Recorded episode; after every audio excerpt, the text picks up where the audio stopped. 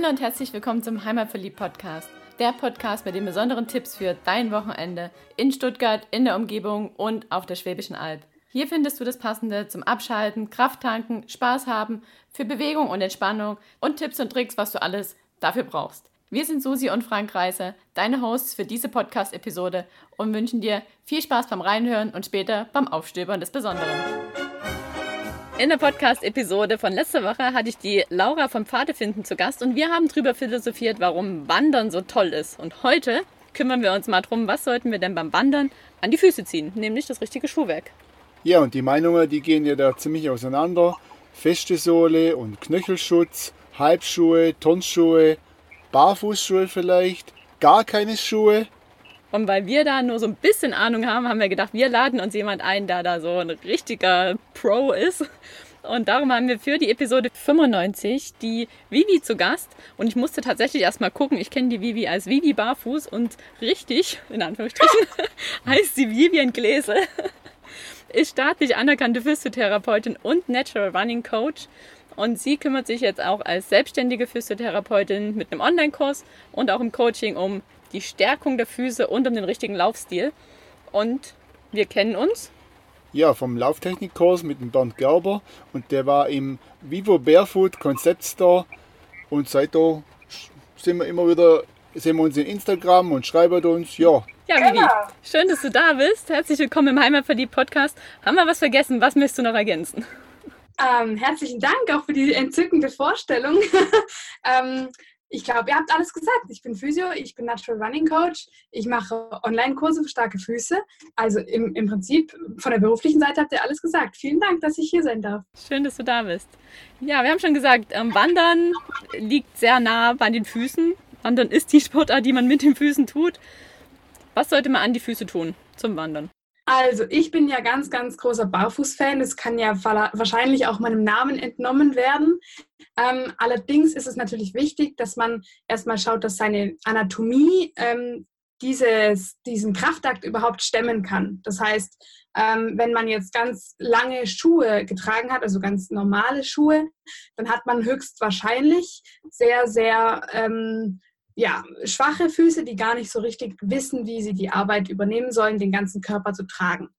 Es ist nämlich so, dass die normalen Schuhe ganz viel von der Arbeit übernehmen, beziehungsweise dass der Fuß gar nicht so viel Freiheit hat, ähm, um eben sich während des Gehens zu stärken oder während des Stehens etc. Und das kommt natürlich dann irgendwann mal ähm, zur Sprache, wenn der Fuß schmerzt oder wenn man es barfuß übertrieben hat. Deswegen, ich kann es voll empfehlen, ganz viel barfuß zu gehen und es vor allem am Anfang mal langsam anziehen, angehen zu lassen. Aber ähm, es gibt auch durchaus Menschen, die ihr ganzes Leben lang barfuß sind und es gibt auch Menschen, die barfuß wandern. Also ähm, die Frage könnte ich sehr, sehr ausführlich beantworten. Ich bin auf jeden Fall großer Barfuß-Fan. okay, du hast ja schon gesagt, die Füße sind durch das ganze Schuhe anziehen nicht mehr dafür gemacht oder haben nicht die Muskulatur überhaupt barfuß zu gehen oder länger barfuß zu gehen. Was kann man machen, um die Muskulatur zu stärken? Also abgesehen vom langsamen Anfang, gibt es da noch was? Ja, also da gibt es natürlich ganz viele Übungen. Wichtig für mich ist immer, dass die Übungen funktionell sind. Das heißt, zum Beispiel diese gängigen Greifübungen für die Zehen, das ist nichts, was ein Mensch üben sollte, meiner Meinung nach, weil wir einfach keine Affen sind, zum Beispiel, was, was die Füße betrifft zumindest. Und ähm, das Greifen, das stärkt zwar die Muskulatur, aber es stärkt die Greifmuskulatur. Und die Greifmuskulatur brauchen wir beim starken oder ähm, beim gesunden Gehen und Stehen nicht.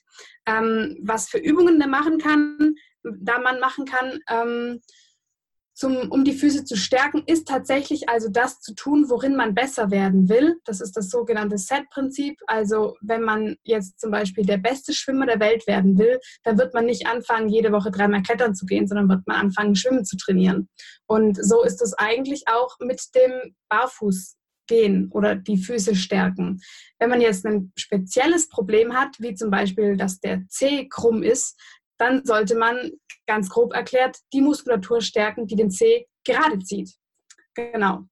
Ähm, ja, aber ansonsten ist wirklich mein bester Tipp, langsam anfangen mit dem Barfußgehen auf unterschiedlichen Untergründen, vor allem weil das Leben ähm, ja eigentlich nicht so vorgesehen ist, dass es ganz flach ist und immer auf Asphalt, sondern ähm, auf den unterschiedlichsten Texturen, auf den unterschiedlichen, ähm, ja, Variat, also von den Variationen her ist der, ist der Boden in der, in der Natur natürlich viel, viel vielfältiger als ähm, wie wir es heute kennen. Das heißt, so wenig wie möglich aus, auf Asphalt ist mein großer Tipp.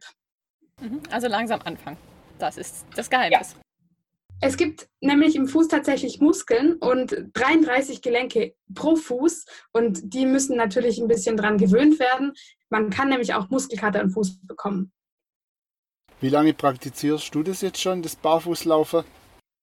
Ja, ich hatte schon mal Schuhe an und ich hatte auch schon zwei äh, kräftige, also nicht kräftige Plattfüße und sogar einen Hallux valgus Anfang am linken Fuß. Das heißt, ich weiß durchaus, wie es sich anfühlen kann, wenn man ähm, keine starken Füße hat. Ähm, obwohl ich immer schon viel barfuß unterwegs war, auch in meiner Kindheit und Jugend. Und so richtig bewusst mache ich das seit 2012. Also durchaus auch schon eine Weile. Ja, ja, doch, schon ein paar Jährchen, genau. Du hast diesen Hallux valgus gerade angesprochen, das ist das, was man so im Volksmund Frostbeule nennt, richtig? Ähm, den habe ich noch nie gehört, aber kann gut sein. Also wenn man so am großen Zeh so eine Beule bekommt oder sich der Zeh so zur Seite biegt und komisch aussieht. Genau, wenn der Zeh so, zwar quasi, wenn der Fuß keine Fußform mehr hat, sondern eine Schuhform und ähm, durch die Reibung entsteht dann an der Seite so ein Knubbel. Und das ist ganz, ganz landläufig verbreitet, dass das eine genetische Sache ist, ist es aber in 98 Prozent der Fällen nicht. Und äh, das ist eben darauf zurückzuführen, dass der Fuß zu schwach ist und das kann man natürlich ändern, indem man ihn stärkt. Genau. Okay, also ich kenne das von meiner Mama, die hat das operieren lassen jetzt wo ich dich kenne, würde ich ihr oder hätte ich ihr vorher geraten, das doch vielleicht mit Training zu probieren, oder? Verstehe ich das richtig? Kann man das mit Training wegbekommen?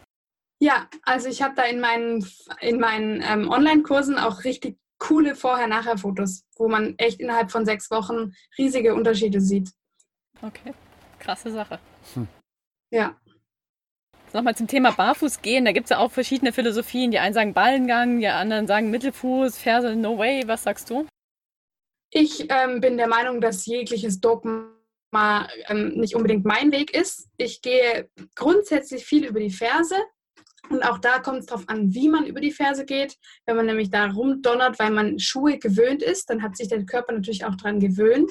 Dann ähm, kann es durchaus auch sein, dass einmal die Fersen wehtun. Ähm, das heißt, man kann da ein bisschen Gangschule oder eben Ganganalyse betreiben und es ein bisschen anpassen.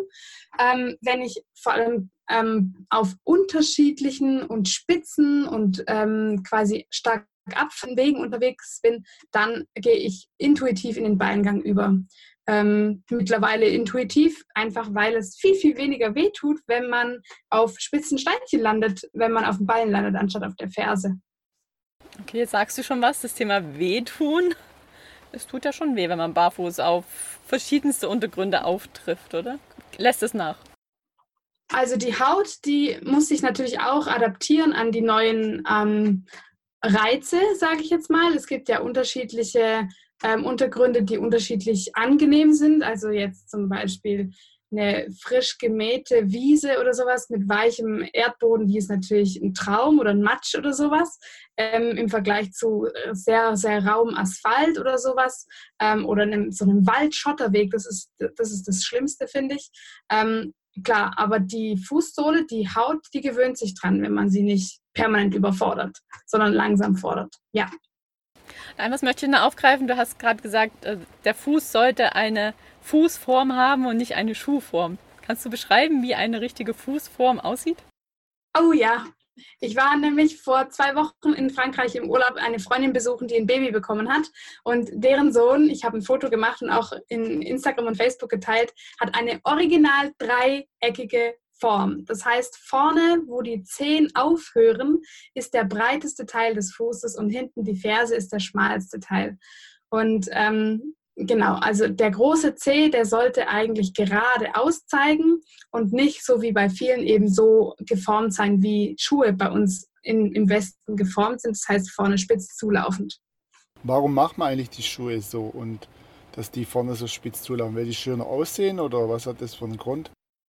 Ähm, ich bin da historisch jetzt nicht komplett bewandert, aber ich habe gelesen, dass es einfach ein Schönheitsideal ist. Ähm, genauso wie es in, ich glaube, in China gibt es doch diese ganz krass ähm, verkrüppelten Fußbilder äh, oder diese Röntgenbilder. Ich habe da mal ein sehr beeindruckendes Bild gesehen, wo man einfach die Zehen so abbindet, dass der Fuß möglichst klein ist. Und bei uns ist es eben nicht der möglichst kurze Fuß, sondern der möglichst spitz zulaufende Schuh und schmal. Ähm, ich denke, es viel, vieles führt auch oder rührt daher, dass ähm, Barfuß zu seinen Armutszeichen ähm, ist und auch ein Zeichen von Unreinheit oder ein Zeichen von Rebellion und alles, was eben dagegen spricht, relativ fein ist, also elegant und spitz und schmal und nicht so bauernhaft trampelmäßig, so wie meine ähm, breiten Füße.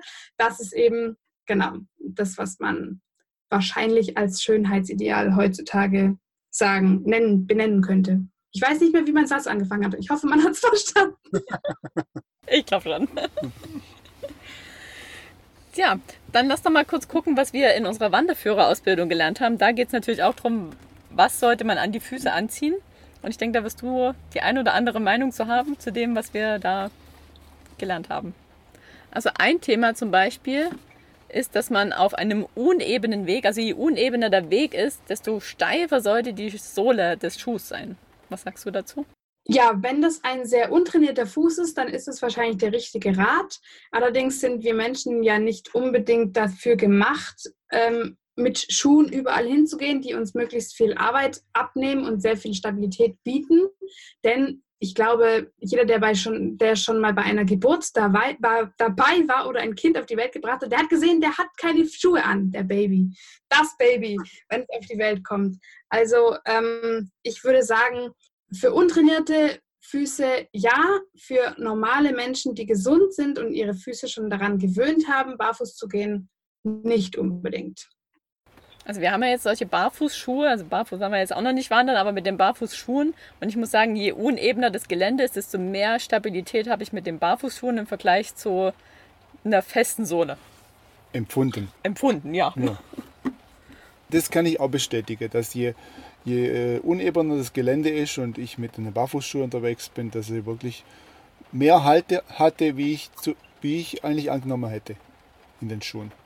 Ja, der Körper ist ja ein absolutes Wunderwerk und hat ganz viele Rezeptoren und Mechanismen, wie er, auch wenn die Augen geschlossen sind, zum Beispiel herausfinden kann, ähm, in welcher Lage das Gelenk das jeweilige steht oder alle Gelenke des Körpers. Und ähm, das wird natürlich gefördert, je weniger Schuh man anhat, weil der Körper dann viel besseres Feedback bekommt.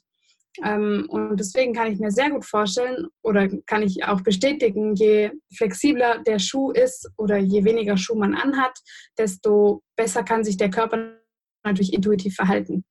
Ja, genau. Da hatten wir jetzt das Thema Sohle und wie, wie fühle ich den Boden. Und dann ist ja auch immer noch so eine dauerhafte Diskussion, knöchelhohe Schuhe oder Halbschuhe. Ich bin schon mein Leben lang mit Halbschuhen unterwegs. Ich mag das mit diesen knöchelhohen überhaupt nicht, aber andere sagen, jetzt klar das Thema trainiert oder untrainiert, aber ich brauche unbedingt diesen Halt an den Knöcheln. Ja, ich glaube, das ist auch so ein bisschen so eine psychologische Sache, beziehungsweise ähm, vielleicht auch eine alte, ähm, ein alter Spruch, der einem vielleicht eingeredet wurde, ähm, weil man eben Wanderschuhe kennt und Wanderschuhe sind eben nun mal ähm, schwer, haben eine dicke Sohle, die sich kaum bewegen lässt, sind knöchelhoch, damit ähm, zum Beispiel ja auch vor so Geröll oder sowas geschützt wird. Und ähm, das mit dem Geröll kann ich noch nachvollziehen. Ähm, tatsächlich, wenn da irgendwelche Steine losgetreten werden oder sowas, dann ist es natürlich von Vorteil, wenn die einem nicht gegen ähm, die Knöchelchen knallen. Allerdings, ähm, ja, büßt man eben auch Flexibilität ein und Spontanität. Und ein weiteres Thema ist noch gerade das Gepäck. Also je schwerer der Rucksack, desto stabiler sollen die Schuhe sein. Macht sicherlich auch wieder Sinn, wenn die Füße nicht gut trainiert sind, oder? Aber wenn sie gut trainiert sind, dann halten die auch Gepäck aus, oder? Ich denke ja. Also ich äh, kenne mich mit Wandern und Gepäck nicht sonderlich gut aus. Ich war zwar zwölf Jahre bei den Pfadfindern, aber da habe ich keine Barfußschuhe angehabt. Da war ich noch ein jugendliches äh, Mädchen. Ähm, ich weiß es nur vom Tragen äh, von Kindern, dass man bis acht die Kinder vorne tragen kann, also bis acht Kilogramm, nicht acht Jahre. und ab acht Kilogramm die Kinder äh, hinten tragen sollte, ähm, wegen Beckenboden, Füße etc. Ähm, ich nehme an, Gepäck auf dem Rücken, das ist auch Trainingssache. Ja, Voll, sowohl vom Rücken, Bauchmuskulatur als auch ähm, Füße natürlich. Und ich war jetzt gerade diese Woche wieder im Laden in Reutlingen und habe mir ein neues Paar Wanderschuhe gekauft, ein wasserdichtes, weil die, die ich jetzt habe, sind nicht wasserdicht. Und für den Winter wollte ich schon ein bisschen was Stabileres haben. Und die Sabine hat mir gesagt, zieh unbedingt Wollsocken an, dann wirst du warme Füße haben. Und dann habe ich in meinem Wanderführer-Ausbildungsheft da geguckt und da steht drin, zieh niemals Wollsocken an. Zum Wandern. Wie ist deine Erfahrung? Ich habe die Erfahrung, dass man mit Wollsocken warme Füße hat. ich war jetzt auch noch nie mit ähm, anderen Skisocken oder Wandersocken oder sowas. Sowas habe ich mir noch nie gekauft, ehrlich gesagt. Ja, vielleicht muss es das ja auch nicht sein, ne? wenn Wollsocken auch tun. Also ich hatte auch schon oft Wollsocken an zum Wandern. Und ich habe auch keine Blase gekriegt, zum Beispiel. Mhm. Ich werde es ausprobieren. Ich denke, es kommt darauf an, wie gut der Schuh passt und auch was für eine Haut man hat. Wenn man sehr, sehr empfindlich ist und es dann eben doch mal reibt, weil der Schuh nicht optimal passt, dann ähm, ja, wird man schon merken, dass das nicht so gut ist. Aber das kann man ja im Vorhinein eigentlich nicht wissen. Und ähm, es ist vielleicht ja, die Wissenschaft hat möglicherweise schon recht, dass wenn man Socken anhat, die sich verschieben können oder die verschieblich sind, weil sie zwei verschiedene Schichten haben, dass sie dann eben aneinander reiben, anstatt dass die Haut an dem, an dem Stoff reibt. Okay. Und ich habe mal auf deiner Website geguckt, du hast da so ein paar Statements geschrieben, wozu Schuhe überhaupt da sind. Gehen wir mal davon aus, wir haben gescheite Füße, gut trainierte Füße. Warum brauchen wir Schuhe? Ja, mein Spruch ist immer, Schuhe braucht man nur, um die Füße zu schützen, und zwar vor Verletzungen. Und Verletzungen gibt es in Form von Temperaturen, das heißt zu kalt oder zu heiß. Asphalt kann sehr, sehr heiß werden, vor allem im Sommer. Und Verletzungen können natürlich passieren in Form von ähm, Scherben, die rumliegen oder Dornen oder am Frankfurter Hauptbahnhof auch durch Spritzen etc. Und das sind meiner Meinung nach die Gründe, warum man ähm, Schuhe tragen sollte, wenn man, wenn einem danach ist. Und es gibt natürlich auch noch ein paar gesellschaftliche Konventionen, wobei ich jetzt schon auf zwei Hochzeiten barfuß war, auch zum Zahnarzt und zum Hausarzt barfuß gehe. Also das ist alles möglich und die Menschen sind meistens erfreuter als, ähm, als abgeschreckter. Das glaube ich gern. Du hast jetzt schon gesagt, Schuhe schützen vor Wärme und vor Kälte als ich mir jetzt meine neuen Barfußschuhe gekauft habe, die ich dann im Winter anziehen möchte, habe ich auch gleich zu hören gekriegt. Bin mal gespannt, wann du deine erste Blasenentzündung heimbringst. Nicht von Frank, sondern von meiner Mama. Wie gehst du damit um, gerade im Winter und bei Kälte mit Barfußschuhen oder ganz barfuß unterwegs zu sein? Also erstens mal ähm, hat ein, haben, haben kalte Füße nichts mit einer Blasenentzündung zu tun, denn eine Blasenentzündung entsteht durch Erreger und Erreger kriechen nicht durch die Fußsohle in die Blase, Zweitens ist es so, dass äh, Wärme durch Bewegung entsteht, beziehungsweise Wärme ist ein Beiprodukt von einem Muskel, der sich kontrahiert und entspannt. Und wir, ich habe ja vorher schon erzählt, der Fuß hat unglaublich viele Muskeln. Ich glaube, 20 oder sowas pro Fuß. Ähm, und das ist ja eine logische Schlussfolgerung, dass wenn man den Fuß mehr bewegt, das heißt, wenn der Fuß mehr zu tun hat in einem Barfußschuh oder Barfuß, dann wird er wärmer und ähm, ich habe schon in Barfußschuhen auf dem Weihnachtsmarkt Maronen verkauft. Da war ich zwar noch ein bisschen jünger, das heißt, die Durchblutung war vielleicht besser, aber ich habe schon viel, viel gehört, dass ähm, Menschen in Barfußschuhen im Winter gar kein Problem haben. Wahrscheinlich auch wieder eine Frage des Trainings und der Übung. Ja, ja, nicht mal unbedingt. Also so Wärme entsteht eigentlich relativ schnell, da braucht man nicht viel trainieren. Aber es ist ja schon richtig, dass der Körper sich da umstellen muss, wenn man das gewöhnt war, mit Schuhe im Winter unterwegs zu sein und dann geht man jetzt auf äh, Barfußschuhe oder ganz barfuß, da muss der Körper sich auf jeden Fall die Durchblutung umstellen. Habe ich schon gehört, dass das ganz, ganz anders ist, wenn man dann barfuß unterwegs ist, oder? Ja, das kann gut sein, dass der Körper eine Umstellungszeit braucht, ja. Gut, dann dein Fazit sozusagen ist, geht barfuß, geht raus. Also geht draußen barfuß, lasst die Füße frei, damit sie die richtige Form haben wenn wir jetzt wandern waren und welchen Schuh auch immer anhatten, was würdest du sagen, sollte man hinterher seinen Füßen tun, abgesehen vom Schuhe ausziehen? Also direkt nachdem man die Schuhe ausgezogen hat, vor dem Festsport, das man isst, würde ich vorschlagen, ist es wichtig, dass man ähm, die Füße mal so in alle Richtungen ein bisschen dehnt, beziehungsweise dass man die Zehen vielleicht einmal um, umbiegt und den, den Fuß quasi nach vorne streckt, die Zehen richtig in alle Richtungen durchbewegt.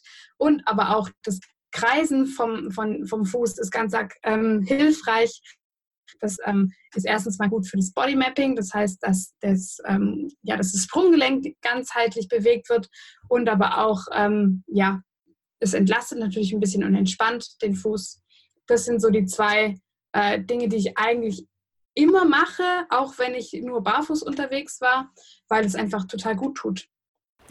Also ich mache das inzwischen auch intuitiv immer, aber ich merke das gerade beim Gesundheitswandern machen wir das natürlich intensiv und beim normalen Wandern nur so ein bisschen nebenher, aber es tut doch gut.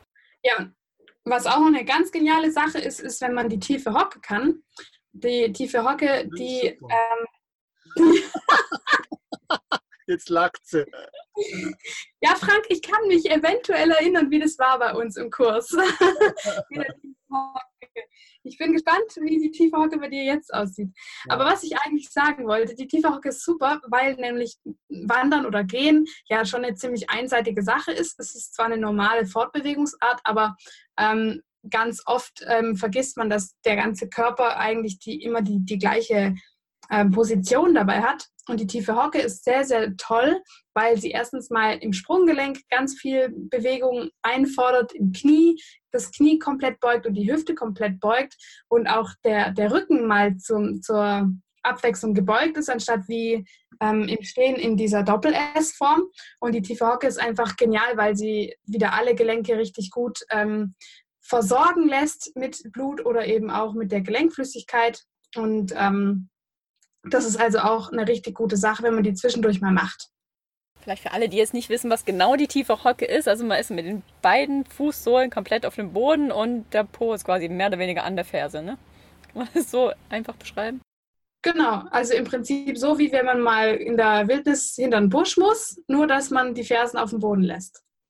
Ja, cool. Jetzt haben wir über Übungen beim Wandern gesprochen, Übungen nach dem Wandern eher.